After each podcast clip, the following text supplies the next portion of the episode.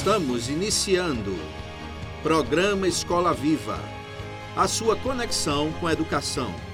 Quando a educação e você se conectam. Apoio Escola Internacional de Carpina.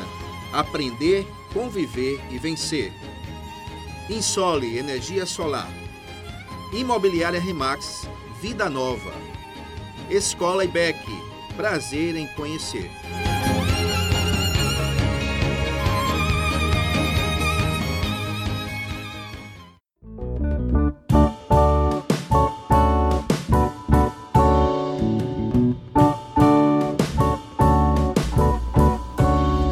Noite, caro ouvinte do programa Escola Viva. Estamos aqui mais uma vez nessa quinta-feira com muita alegria. Pastor Telema, com muita alegria nesse nosso programa número 7. Boa noite. Verdade, Túlio. Boa noite. Boa noite aos nossos queridos ouvintes.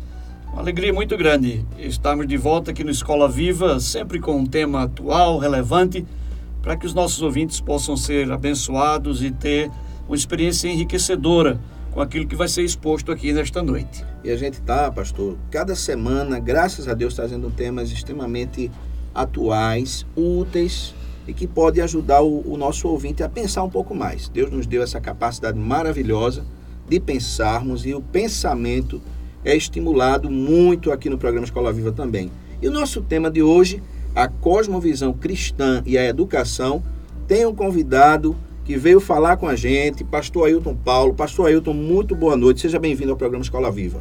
Boa noite, meu irmão Túlio. Boa noite, meu querido irmão pastor Telê. E também aos ouvintes. É um privilégio muito grande podermos estar aqui nesta noite tratando de uma temática extremamente pertinente que é a cosmovisão cristã e a educação em seu âmbito, tanto escolar como também é, cristã e secular e religiosa. Né? Então eu penso que a cosmovisão ela abrange todas estas áreas do saber. Para mim é um privilégio, está sendo um privilégio enorme estar aqui com vocês nesta noite. Pastor Ailton Paulo, jovem pastor aqui da Igreja Congregacional em Carpina, uma alegria, satisfação muito grande tê-lo conosco nesta noite. Pastor, o que é a cosmovisão cristã? Como ela se relaciona com a educação? Então, pastor, a cosmovisão cristã, ela, a cosmovisão, na verdade, o termo, né, cosmovisão aparece pela primeira vez, aproximadamente ali entre 1790 a 1796, com um filósofo conhecido como Immanuel Kant, não é?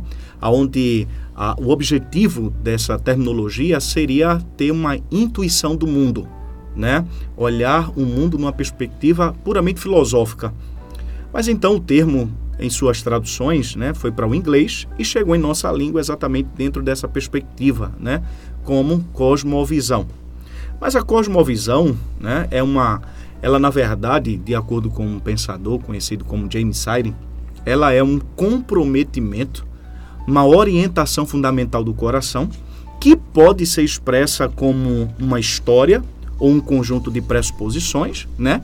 entre hipóteses que pode ser total ou parcialmente verdadeira ou totalmente fa falsas, que detemos de modo consciente ou subconscientemente, consistente ou inconsistentemente, sobre a constituição básica da realidade e que fornece com isso alicerce sobre o qual vivemos, movemos e possuímos o nosso ser.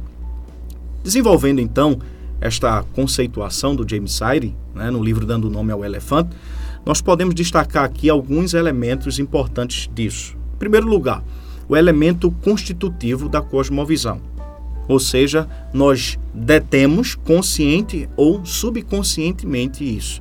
Deixa eu explicar isso aqui. Por exemplo, é, quando eu morava com, com, com meus avós, não é? a ideia lá em casa era que eu tinha de varrer a casa de dentro de fora para dentro, né? Por quê? Porque a ideia era exatamente que uma vez que você varre de dentro para fora, alguém de bom, da nossa família de bem, né, vai ser expulso. E quando você utiliza-se o método de varrer de fora para dentro, vai trazer as coisas boas da rua para dentro de casa, né? Então, isso são crenças fundamentais que consciente ou inconsciente você carrega em si. Né? O outro ponto também é que ah, o elemento fundamental da cosmovisão é um comprometimento, uma orientação fundamental do coração. não é apenas um arcabouço intelectual, mas é aquilo que vai nortear toda a nossa vida. Por exemplo, em Provérbios 4, 23, né, o autor do livro vai dizer que o que se deve guardar, guarda o teu coração, porque dele procede as fontes para a vida. Então a nossa vida é norteada daquilo que o nosso coração vai manifestar vai revelar. É? Então, a nossa maneira de pensar, a nossa maneira de agir, tudo isso é, está dentro deste elemento fundamental. Mas há outro ponto também que é o elemento pré-científico, que são as pressuposições, hipóteses que podem ser total ou parcialmente verdadeiras ou totalmente falsas. Né? Dentro desse sentido, por exemplo, você pode ter uma crença totalmente falsa, que não existe. Mas você também pode ter uma crença que essa crença é o quê? Verdadeira. Não é? Então, esse elemento pré-científico está exatamente baseado também dentro dessa perspectiva da cosmovisão. Mas não somente isso, há um elemento interpretativo também. O modo como nós vamos constituir a realidade básica. Né? Ou seja, como é que eu vou interpretar o mundo? Dentro de uma perspectiva criacionista, dentro de uma perspectiva evolucionista, não é? De que o mundo foi criado? Como o mundo foi criado? Quem é o criador do mundo? Então a cosmovisão, de certa forma, ela vai nos dar este elemento interpretativo, o modo como eu enxergo a criação, o modo como eu enxergo o homem. E aí você, ah, por trás disso aqui, há uma antropologia filosófica, certo? Eu vou enxergar o homem como sendo a imagem de Deus ou eu vou enxergar o homem apenas como uma criatura evolutiva, certo? Lá daquele primata que depois do macaco e daqui a pouco está aí o homem em sua constituição. Né? Então, a, a, cosmovisão ela vai nos ajudar também, nos dando base nesse elemento interpretativo. E, por último, também o elemento normativo, que é o modo como nós vamos viver, nos mover e vamos passar a ser. Entendeu? Então, nesse sentido, no elemento normativo, a cosmovisão ela dita a maneira como nos conduzimos neste mundo. Ou seja, se eu parto de uma cosmovisão anticristã, negacionista, né, evolucionista, eu vou viver nesse mundo apenas entendendo que este mundo é isso e acabou-se. A vida é uma vida sem sentido, inútil, sem propósito. Uma né? vida material, uma vida limitada às questões materiais. Somente dessa vida. Não há nada que transcenda, não há nada futuro, tudo está apenas aqui. Então, a cosmovisão, né, em seu esquema conceitual, ele vai ela vai nos dar as crenças fundamentais acerca de Deus, da metafísica, da epistemologia, o modo como conhecemos as coisas, da ética e também da antropologia, né? Do homem, do conhecimento do homem, se ele é holístico, né, constituído aí de duas partes, parte material e parte material, ou então se o homem é apenas o resultado de um processo evolutivo da criação. E isso vai nos ajudar, como interpretamos, julgamos a realidade. Então, cosmovisão. Agora, aplicando ela, né, a educação, como ela vai se relacionar, né, é ela, a cosmovisão, quem vai nos orientar e quem vai reger e determinar o nosso processo de filosofia educacional. Não é? Onde os conteúdos estarão pautados ou não nas escrituras. Deste modo, a cosmologia, a antropologia, a sociologia, a psicologia, que nós chamamos de ciências sociais, elas vão estar pautadas, certo? Numa cosmovisão cujas bases são as escrituras. Né? Toda a vida e o processo educacional, pedagógico, vai estar baseado aonde? Nas escrituras. Então, a relação da cosmovisão cristã com a educação cristã ou a educação escolar cristã, ela deve estar pautada sim nessa cosmovisão cristã, cujo pressuposto fundamental é a palavra de Deus, aquilo que Deus revelou, né? tanto na criação, que é a revelação geral de Deus, quanto na revelação especial, né? Cristo e sua palavra. Pastor, perfeito. Muito obrigado pela definição. E essa definição, ela tem sido muito, ela é necessária, claro, mas existe uma resistência muito grande na sociedade mundial em relação a se permitir aceitar justamente a influência dos princípios cristãos, tanto no conceito educacional como no conceito social, de um modo mais amplo. Inclusive, dentro das escolas, nas universidades, a gente tem visto o efeito, como o senhor falou, é a forma como eu interpreto, a, a, eu permito que a visão cristã, a cosmovisão cristã, oriente ou não a minha crença, oriente ou não a minha, o meu comportamento. E aí eu vou me comportar, aí eu vou viver, eu vou Isso. pensar, eu vou educar, Exatamente. eu vou ter escola de um jeito ou de outro, né? E tem muitos tipos de, de educação sendo praticadas. Então, o que seriam os, os principais benefícios de se ter a aplicação de princípios cristãos para desenvolvimento social com ênfase no processo educacional? Então, rapaz, isso é muito interessante, irmão Túlio. Veja bem, alguém já disse, se a Bíblia fosse ensinada nas escolas, não precisaríamos de presídios. Né? Nós estamos tratando aqui de uma perspectiva sociológica, né? o impacto da educação cristã para o ambiente social. A gente sabe que o homem, ah, uma antropologia bíblica, de fato, ela vai mostrar o homem caído em seu pecado, que precisa de uma regeneração. Não é? Mas se a Bíblia fosse ensinada nas escolas, não precisaríamos de presídios. De fato, por quê? Porque o impacto das escrituras produz uma mudança transformadora. Uhum. Nós partimos desse pressuposto, não somente nós, como o apóstolo Paulo, por exemplo, escrevendo aos Romanos, no capítulo 1, verso número 16, Paulo vai dizer o quê? Porque não me envergonho do evangelho, porque o evangelho é o poder de Deus, não é? Perfeito. É o poder de Deus. E por poder ali, a ideia de Paulo é um poder transformador. O evangelho transforma o mais vil pecador, como também o evangelho transforma a sociedade. Não é? Uma vez que esta sociedade vai passar a viver à luz das escrituras, da revelação geral e revelação especial de Deus, o modo como Deus se dá a ser conhecido, tanto na criação como em sua palavra. Então o impacto é muito forte do evangelho. Né? Agora, tem outros benefícios aí que nós podemos destacar também. É que Francis Schaeffer, por exemplo, quando ele comenta os impactos né, na história da reforma protestante, Francis Schaeffer diz o seguinte: a influência da reforma sobre a cultura não foi reservada a uma elite, mas envolveu todas as pessoas.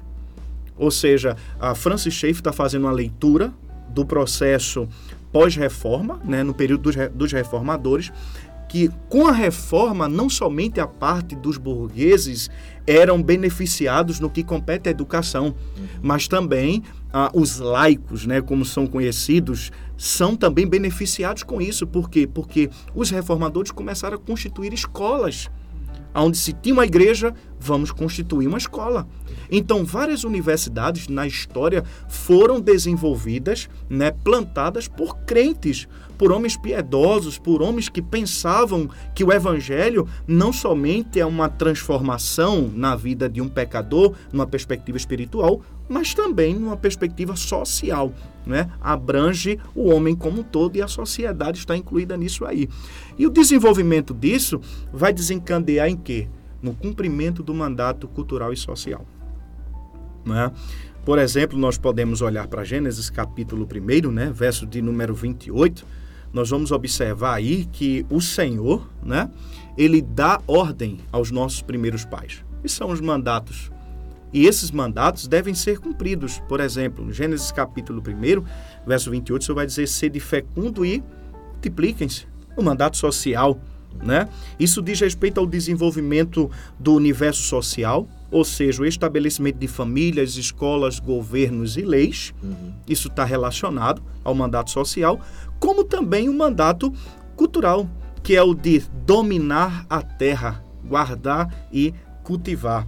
Nós vamos observar as implicações disso aqui no controle do mundo natural, o que resulta em cultivo da terra, desenvolvimento da cultura e de civilizações. Então nós vamos ver que quando cumprimos com o mandato cultural e social, isso vai repercutir na sociedade. Pois afinal de contas, nós precisamos lembrar também, pastor Telêmaco e irmão Túlio, que o homem, ele não é um ser criador, mas ele é criativo, Perfeito. certo? Nós não produzimos criação. A ciência não cria nada, ela apenas descobre. Perfeito. Deus é o criador de todas as coisas. Com isso, somos criativos. Né? O mandato cultural não corresponde apenas de guardar e cultivar a terra, mas produzir tecnologia, ciência. Deus nos deu esse privilégio de sermos seres criativos. Né? E o impacto dessa cosmovisão cristã aplicada à educação, isso também vai reverberar na sociedade como um todo, né? Então, a proposta cristã da educação é apenas uma expressão do esforço de se obedecer a esse mandato. Quando nós cumprimos a educação cristã, a educação escolar cristã, a educação escolar convencional cristã, nós estamos apenas cumprindo com esse mandato. Nós estamos dando continuidade àquilo que Cristo nos outorgou, né, como sendo corregentes da criação. Foi isso que Deus fez com os nossos primeiros pais. Vocês serão os gerentes dessa criação aí, né? Vocês, a partir do meu governo, vocês vão cuidar dela, não é?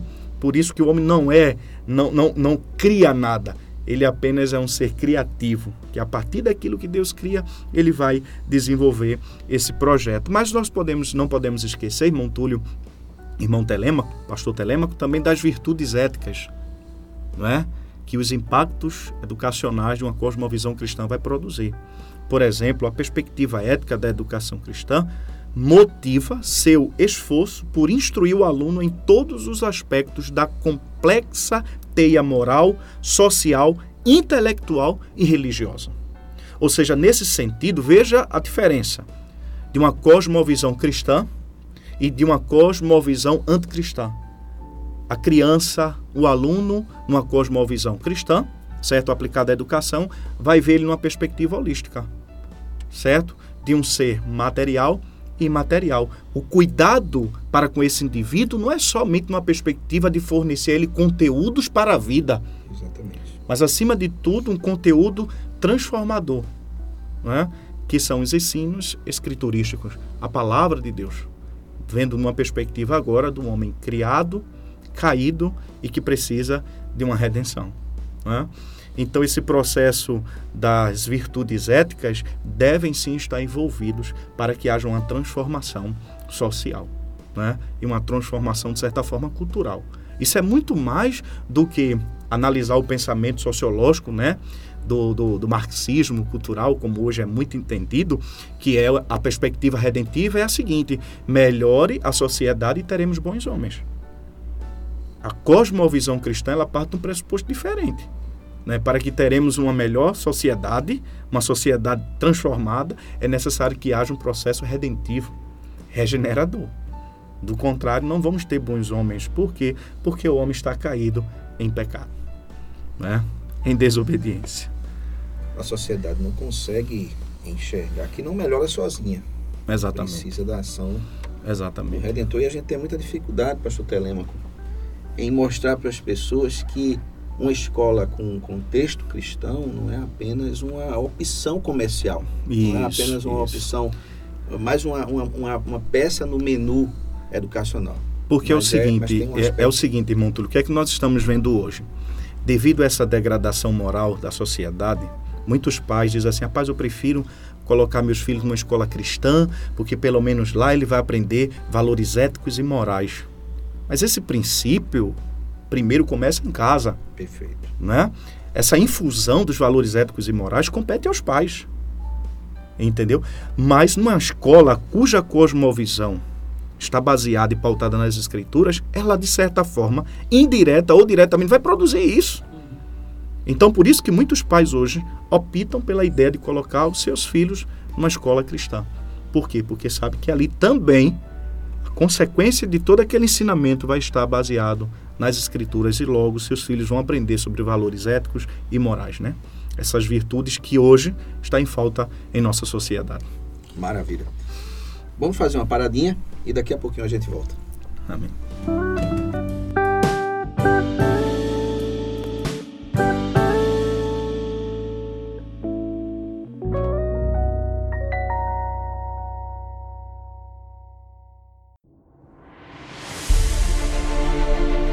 Faça sua portabilidade com a Insole Energia Solar. Troque sua despesa de energia por um investimento no mesmo valor e viva a liberdade de produzir sua própria eletricidade. 100% financiado, sem entrada e pelo valor da sua conta de luz. Vendemos e instalamos em todo o Brasil. Ligue agora mesmo e fale com Vitória. 819 9664 4421 Ensole Energia Solar.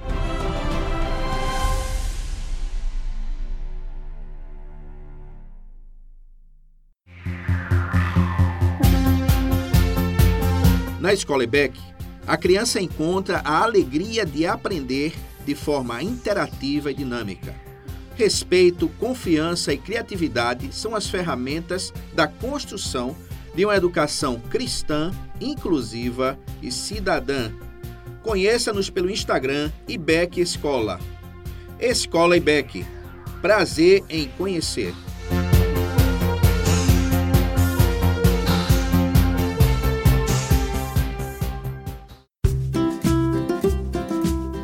Casa Nova, Vida Nova. Em Carpina e região, no Brasil e no mundo, a Remax Vida Nova ajuda você na compra, venda e locação do seu imóvel. Imobiliária Remax Vida Nova. Telefone 81 3621 4234. Ninguém no mundo vende mais imóveis do que a Remax.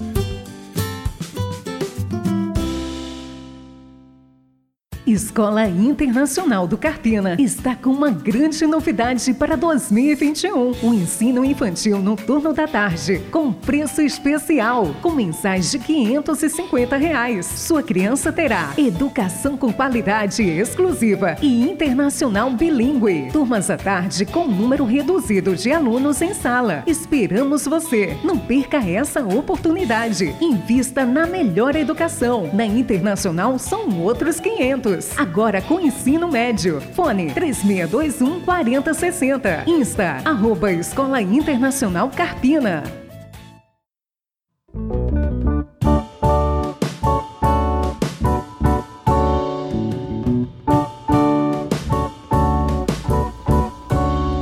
Pastor Ailton, o senhor mencionou a respeito da, das universidades que foram iniciadas por movimentos cristãos.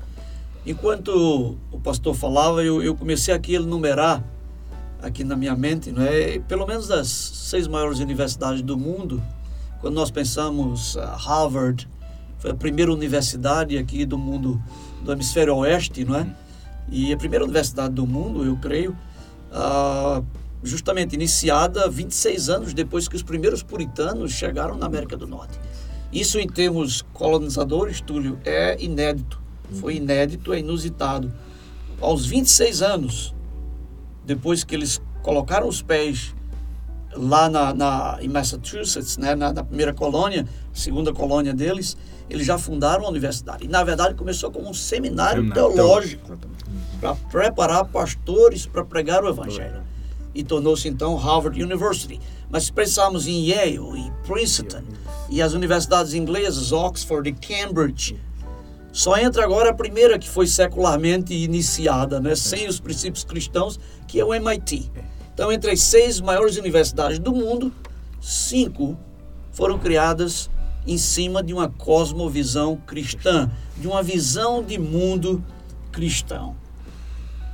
Pastor, ah, é dito que certa vez em, em uma sala de aula universitária, uma professora abordava temas relacionados a usos e costumes da sociedade atual.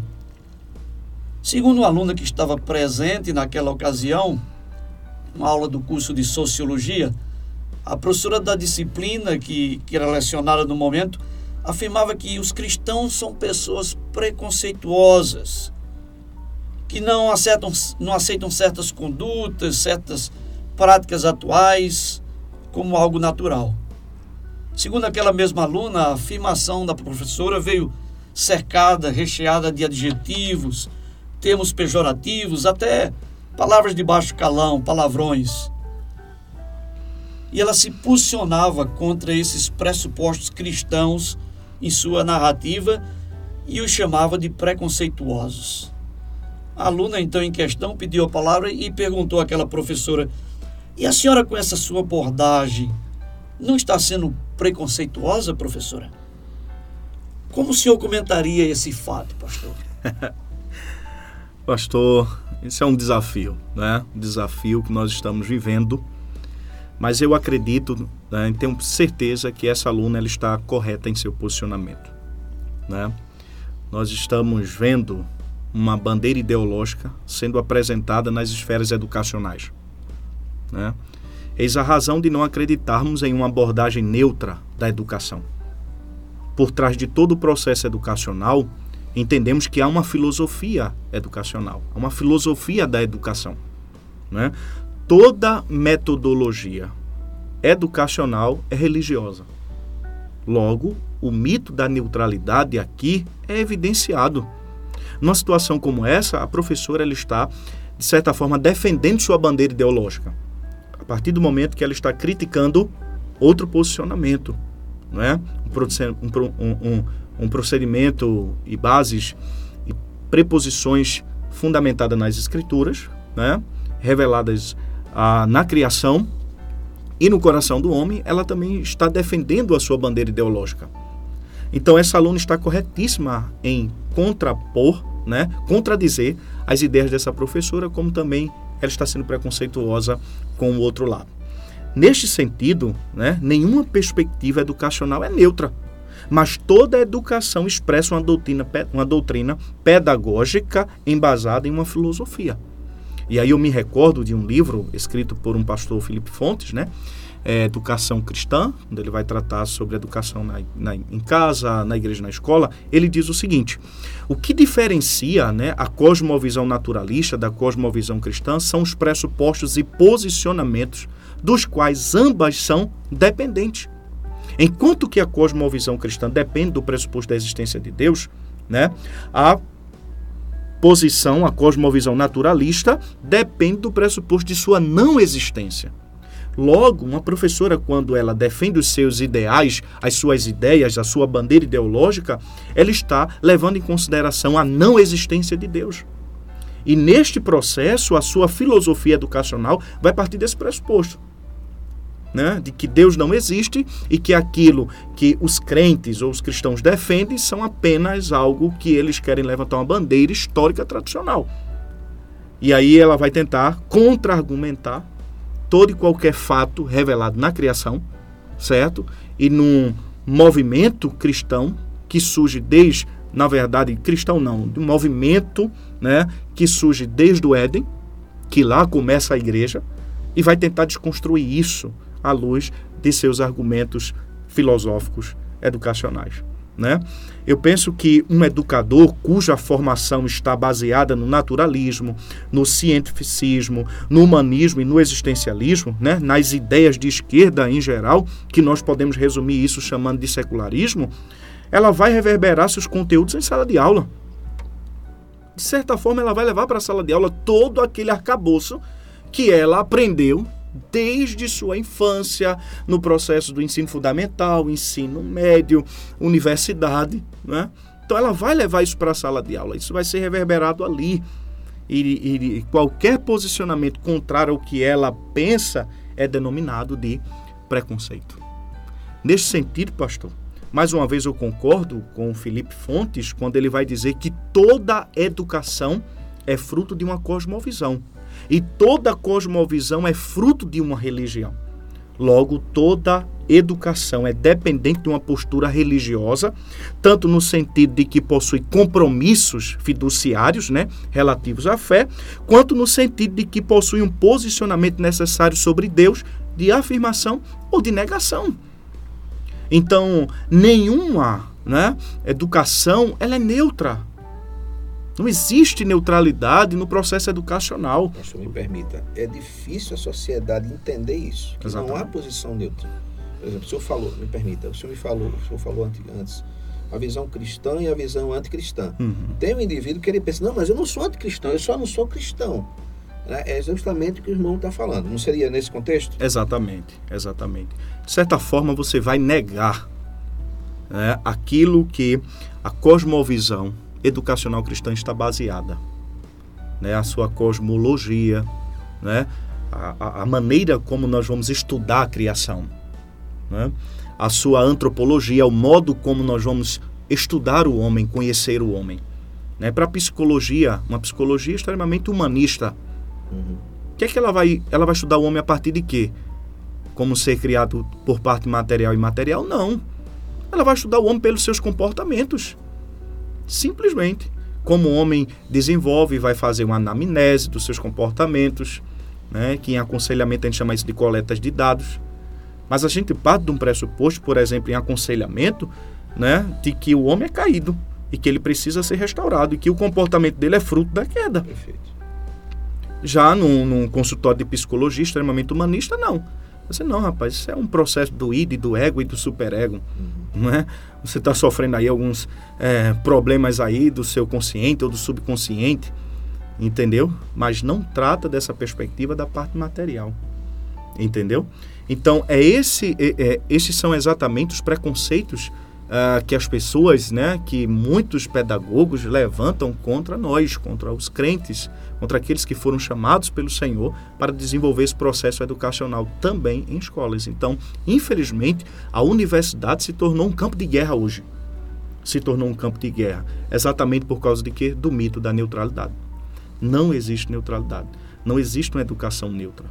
Professor uma vez formado dentro do que eu acabei de citar, né, desses ideais humanista, secularista, existencialista e naturalista, ele vai reverberar isso dentro da sala de aula. Ele vai levar isso para dentro da sala de aula. Né? As suas ideias, suas bandeiras ideológicas, se de esquerda, se de direita, isso vai reverberar na sala de aula. Consciente ou inconscientemente. Então, não há cosmovisão sem considerarmos os pressupostos. Exatamente. Não tem como. Não tem como. Mas as pessoas, pastor, elas podem discordar. Por exemplo, nós, nós discordamos de muitas questões que estão se são levantadas pelos, pelos ah, marxistas, pelos ah, pessoas que têm uma visão materialista, humanista, né? Uhum. Totalmente humanista. Mas a gente precisa discordar com tanto com tanta ênfase, um sentimento de, de, de agressividade. Precisa ser assim essa discordância? Qual a visão do senhor como educador? Essa discordância existe. Mas como um professor, eu estou na sala de aula, eu sou professor, eu tenho um, um, grupo que pensa de forma diferente, tem uma cosmovisão não cristã, e eu tenho uma cosmovisão cristã, eu estou numa sala de aula de universidade. Essa discordância precisa ser tão agressiva? O que, é que o senhor diria sobre isso, pastor? Então, isso aí é parte de um, de um, de um pressuposto né, totalmente equivocado. Né? Por mais que o professor ele tenha a sua autoridade dentro de sala de aula, mas isso não corresponde a um autoritarismo. Né? Ele não é a voz última dentro da sala de aula. Entendeu? O aluno também ele deve pensar e deve defender seus ideais, suas crenças, seus pressupostos. Né? Uma vez que um professor parte para um movimento como esse de agressividade verbal, ele está perdendo né, toda a sua base conceitual do que é ser de fato um pedagogo, que é ser de fato um professor. Então, eu acho que não seja necessário né, agir uma forma, de uma forma como essa, com argumentos pejorativos, com palavras torpes e aí sucessivamente, né? Mas infelizmente, quando muitos desses são questionados em seus posicionamentos, eles vão agir dessa forma mesmo, porque eles não sabem contra-argumentar. Né? Entendi, pastor. Pastor, por décadas a sociedade brasileira tem entendido que a ciência, ciência para ser ciência, ela é estritamente evolucionista. E a informação que o pastor Telema colocou aqui é muito pertinente as das seis maiores universidades uhum. do mundo, cinco, e são altamente conhecidas, começaram dentro de um princípio cristão. Então, eles, o Brasil, nosso Brasil, muito brasileiro, tem entendido que a ciência é estritamente evolucionista e que a escola, para ser imparcial, para ser tecnológica, desenvolvida, científica, tem que se basear a uma visão evolucionista. Como o senhor comentaria essa questão? Então, rapaz, é difícil, viu, pastor Telema? Mas veja bem, eu começo logo com os nossos pressupostos de uma cosmovisão cristã, né? A teocentricidade, Deus como centro, e o teorreferente, Deus como a referência de todas as coisas. O problema das universidades, o problema do iluminismo, do racionalismo, que foram correntes que existiram ao longo da história, né? mas precisamente aí no período pós-reforma, século 17, 18, 19 né? e 20, e hoje a, a coisa está pior ainda, foi descentralizar Deus. Não é? Descentralizar Deus. Se a gente parte de um pressuposto, né, Deus, tendo Deus como o, o, o, o centro de todas as coisas, no centro de todas as coisas, né, a cosmovisão cristã e a educação cristã ela vai partir desse pressuposto. Logo, todo o fazer científico vai partir da perspectiva de que Deus é o criador de todas as coisas. Que todas as coisas na criação estão centradas em Deus. Ele é o centro do universo.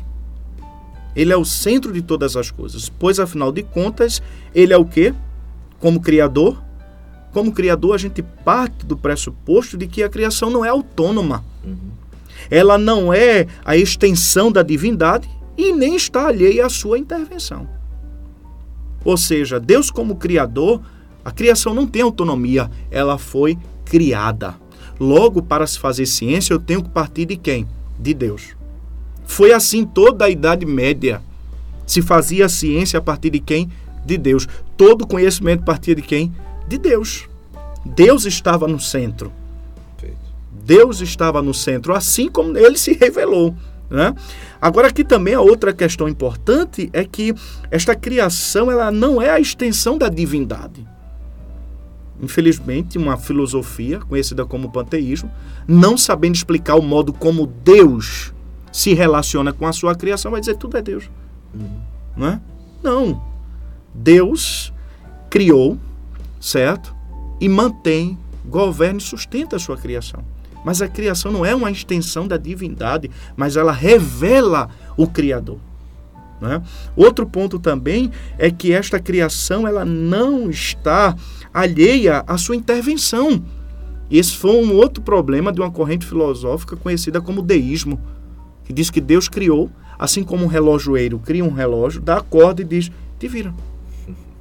Né?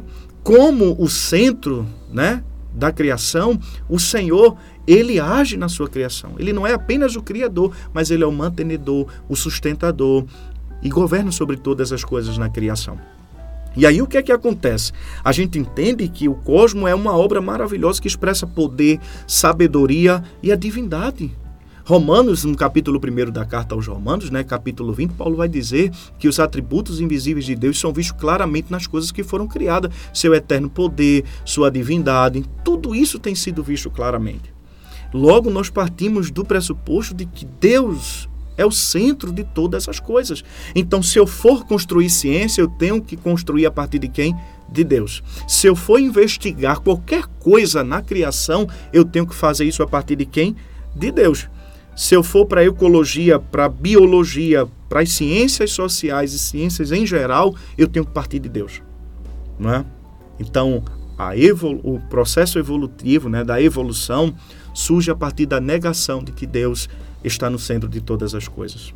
Mas ele não é somente o teocentro, né? um teocentrismo, mas também um teorreferente. Deus é a referência de todas as coisas. E essa ideia de teorreferente, né? ou seja, todas as coisas na criação devem ser estudadas a partir de Deus e para Ele. Esse é o grande diferencial. Né? Em Romanos 11, 36, por exemplo, Paulo vai dizer o quê? Porque dele, por meio dele e para ele. São todas as coisas. Com isso, nós entendemos que todas as coisas na criação, ela parte de Deus, através de Deus e resultará em Deus. Criador, mantenedor e consumador de todas as coisas. Então, a partir do momento que eu começo a, a, a, fazer ciência, a interpretar as coisas na criação, né? Na maneira como a sociedade se desenvolve, na maneira como o homem se desenvolve na sociedade, a parte de Deus, eu estou colocando em xeque todo um pressuposto bíblico, revelacional, histórico, né? negando de fato esse centro de Deus, domínio de Deus, governo de Deus e tendo Deus como esse ponto referencial de onde vamos construir, estudar e fazer todas as outras coisas. Essa ideia errônea de que todo cientista é, criação, é, é evolucionista, na verdade, está é, muito longe da verdade. Não é? Isso.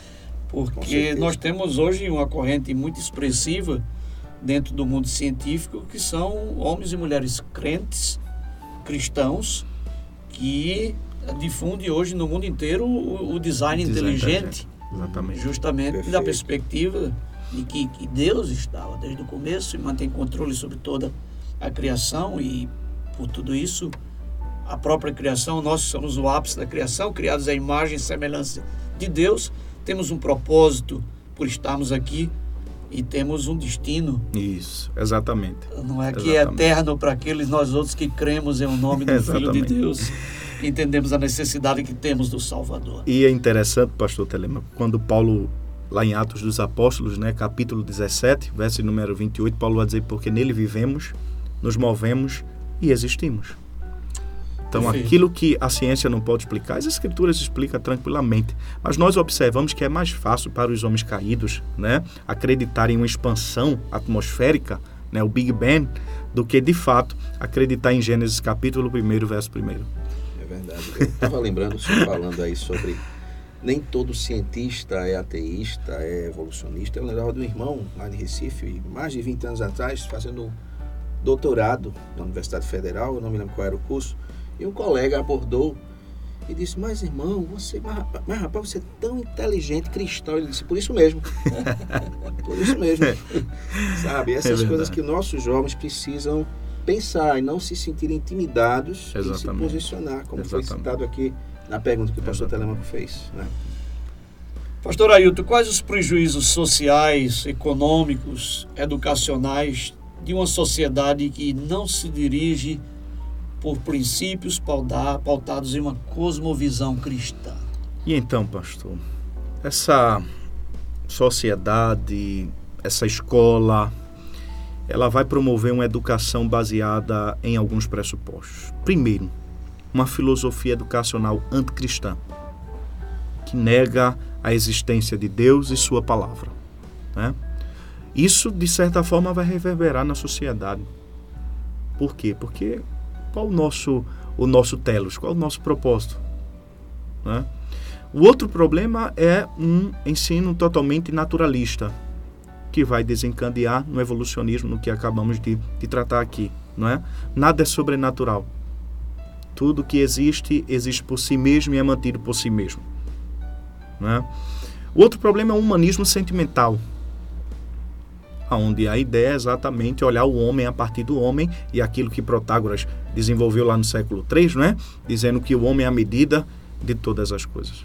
Quando, na verdade, esse humanismo ele já surge no capítulo 3, verso número 5, no livro do Gênesis, quando a serpente né, olha para diz para os nossos primeiros pais: vocês serão como Deus. Né? Ou seja, o homem é o centro de todas as coisas.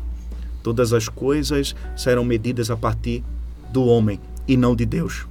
O outro problema é o pluralismo e o relativismo, né? Tudo é relativo, não há verdade. Se não há verdade, então como é que eu vou acreditar na sua verdade? Até o fato de você desconstruir a minha verdade é uma verdade, porque você parte de uma crença de que a minha crença não é verdadeira. Pastor, até o fato do camarada dizer que tudo é relativo é relativo. É relativo, exatamente. Não tem, não tem como sustentar nenhum. exatamente. Né? Nós vamos partir também de um positivismo cuja a máxima é ver é crer. Ver é crer. Ou seja, aquilo que não pode ser comprovado uh, de modo transcendente, então não pode ser, uh, não pode existir. Então eu só vou crer naquilo que eu vejo. Né? Então, logo, Deus, aquilo que ele revelou, não pode ser comprovado, então não existe. Né? Ao endonismo também, de certa forma, sirva-se à vontade. Né? É o homem voltado para si mesmo. É o homem encurvado para si mesmo. Comamos e bebamos, que amanhã morreremos. Morreremos, acabou-se. É Entendeu? Em consequência disso, o narcisismo, o homem que só olha para si, só pensa em si, cujo deleite maior é ele mesmo. Né? É interessante que o Jonas Madureira ele conta uma história de que certa feita o rio, conversando com a árvore que estava plantada à beira de sua margem, disse: Que saudade eu sinto de Narciso. Aí a planta olhou assim e disse: Saudade de Narciso? Por que, que você está com saudade de Narciso?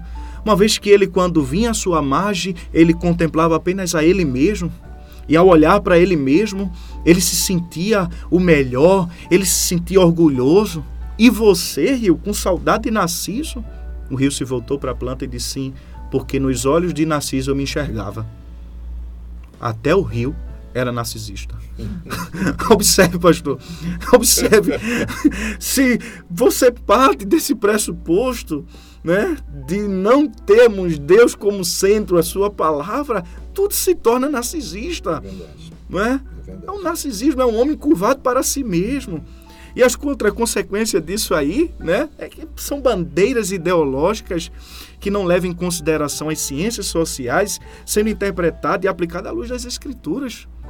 Cosmologia, a antropologia, né? Ou seja, o modo como nós vamos estudar a criação, o modo como nós vamos estudar o homem, o modo como nós vamos produzir, e, e, desenvolver uma sociedade, a sociologia, o modo como nós vamos lidar com o nosso semelhante em suas fraquezas, em suas quedas, né? em seus é, deslizes emocionais, a psicologia. Então, tudo isso vai reverberar, tudo isso vai causar impacto. Né? Infelizmente, quando não se tem uma, uma base, infelizmente os prejuízos são estes as consequências são, são essas. Né? Amém? Pastor Ailton Paulo, estamos muito felizes com a sua presença aqui no programa Escola Viva, um tema realmente relevante e útil para a nossa sociedade. E eu pergunto para o irmão, por que levantar uma bandeira tão arriscada em dias como esses? O que leva o senhor e tantos outros a fazerem essa defesa no contexto educacional? Então, pastor, penso que Romanos capítulo 1, verso 16 é um texto fundamental para isso. Né? Quando Paulo vai dizer: Não me envergonho do Evangelho, porque o Evangelho é o poder de Deus. Eu entendo que só o Evangelho para transformar a humanidade que se corrompeu no pecado. E isto, todas as áreas das ciências sociais, elas vão estar enquadradas nesse processo. Né? Ou seja, partir do momento que eu entendo que fui comissionado para esta missão, eu devo me comprometer com a verdade do Evangelho, estudar os aspectos teológicos, revelacionais das Escrituras, bem como as ciências sociais, baseada no pressuposto de que Deus é o Criador, sustentador, mantenedor de todas as coisas. Isso, de certa forma, vai ser aplicado né, em todas as esferas que eu estiver, que eu me relacionar. Uhum. Por exemplo, eu gosto, gosto muito dessa frase de um teólogo e filósofo uh, do século XX, né, o Abraham Kuyper, ele vai dizer que não existe um centímetro quadrado neste universo pelo qual Cristo não venha dizer é meu. Então, Cristo governa sobre todas as esferas. E no cumprimento do mandato, né, nós precisamos fazer, desenvolver cultura, certo? Uma sociedade que manifeste esse caráter né, criacional, esse caráter que está sendo também redimido na pessoa de Cristo. Por isso eu penso que em Mateus também, capítulo 11, verso de número 18, uh, Mateus 28, perdão, do verso 18 ao 20, nós temos ali um, uma ordem, né, um comissionamento missional. Né? Ou seja, eu entendo também que a educação cristã baseada numa cosmovisão cristã, ela carrega em si seu compromisso missional. Quando Jesus vai dizer: Todo poder foi me dado nos céus e na terra.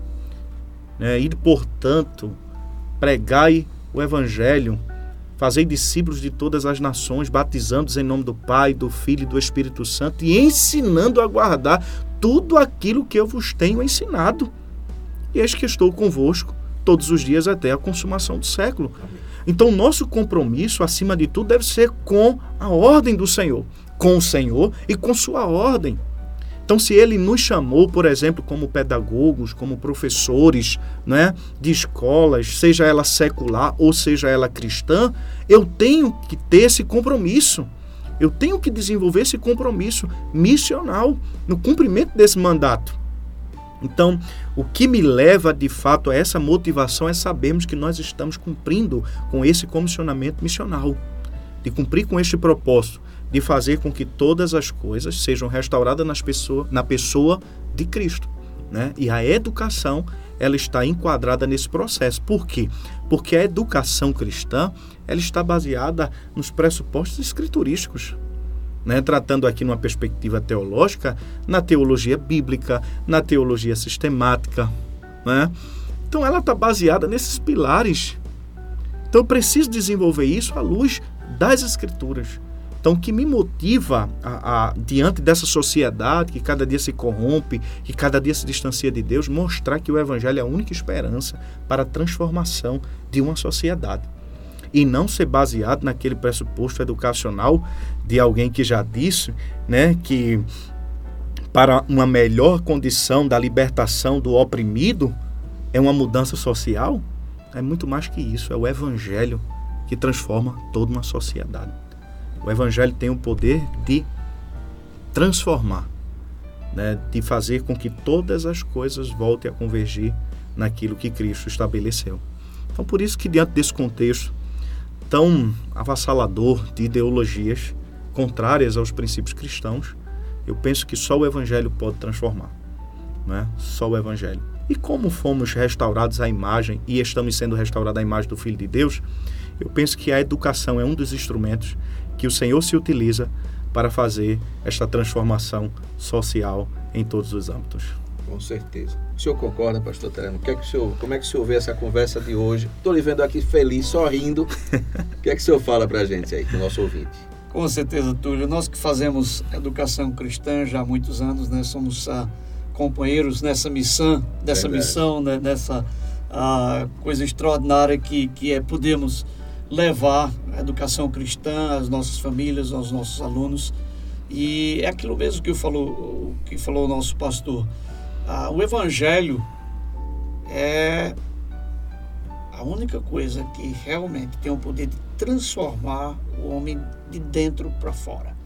O Evangelho é o poder de Deus para a salvação de todo aquele que crê, diz a palavra de Deus, e em todos os âmbitos, né? não só a salvação eterna, Isso. Mas a, a a jornada aqui na Terra. É, nós podemos uh, ver uh, um indivíduo de cada vez, conhecendo a graça de Deus, o amor de Deus em Jesus Cristo, poder experimentar a nova vida que só Cristo pode nos conceder. Eu fico muito feliz em ter o pastor Ailton Paulo aqui conosco e tudo isso nos traz ainda mais ânimo, não é assim, Túlio? Para que continuemos fazendo uma educação de qualidade, uma educação ah, onde as crianças realmente estão aprendendo não só os conceitos acadêmicos, mas acima de tudo ah, o trabalho lá ah, no caráter delas, na formação ah, dessas menininhas, desses meninos que se tornarão homens e mulheres de Deus. Eu sempre digo para as famílias porque cristianismo, de uma forma ou de outra, muitos dos princípios estão impregnados dentro da sociedade brasileira, uhum. né? até pela nossa história e tudo mais. Então, aquilo muito do que é ensinado em casa, quando a família encontra uma escola, onde ela vai estar corroborando com tudo aquilo que papai e mamãe estão, eu sempre digo, eles são os grandes protagonistas desse processo. Isso. A própria criança, junto com papai e com mamãe, mas quando tem uma escola parceira uma escola que, ainda de uma forma mais intencional, porque aqui mesmo na Internacional nós temos a criança o dia inteiro, uma escola integral. Então nós temos a possibilidade de transmitirmos esses princípios eternos da palavra de Deus, que sabemos que fará diferença não só na vida daquele nosso aluno, daquela nossa aluna, à medida que eles crescem, mas também causará um impacto uh, dentro da família, dentro da comunidade onde eles estão inseridos, da cidade, do estado do nosso grande país e do mundo em que vivemos. Que essa geração seja abençoada e transformada pelo poder do Evangelho aplicado na educação cristã dentro das nossas escolas. Maravilha, graças a Deus. Pastor Ailton, satisfação grande receber o nosso programa. Que Deus continue abençoando. Amém, meu querido Túlio, pastor Telêmaco. É um privilégio muito grande poder estar aqui com vocês. Espero em outra oportunidade estarmos juntos né? Tendo esse bate-papo aí maravilhoso sobre educação, sobre cosmovisão, né? Sobre as implicações destes assuntos na escola, na comunidade como um todo, né? Estou muito feliz por estar aqui com vocês e que Deus continue abençoando a vida de vocês e esse programa para a glória do Senhor. Amém. Amém.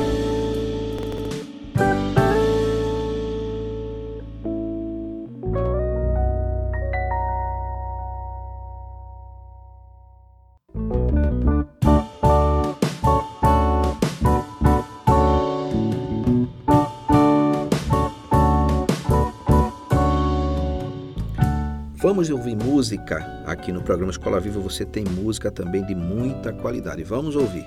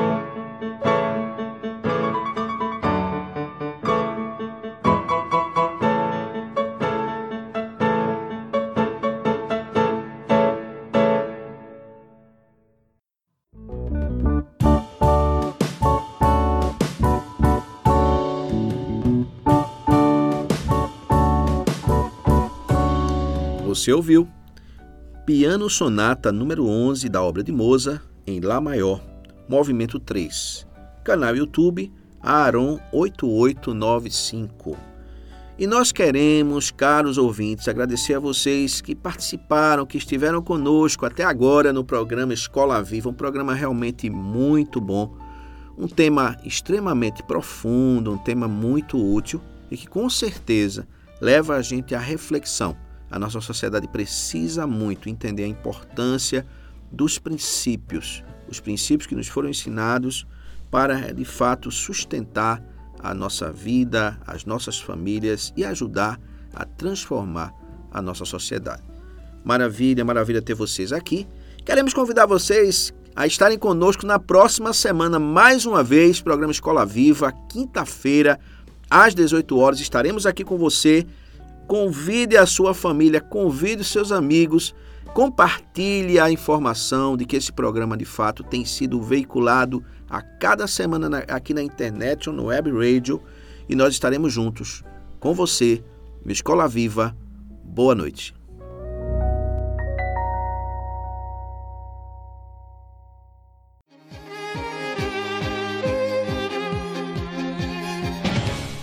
Você ouviu?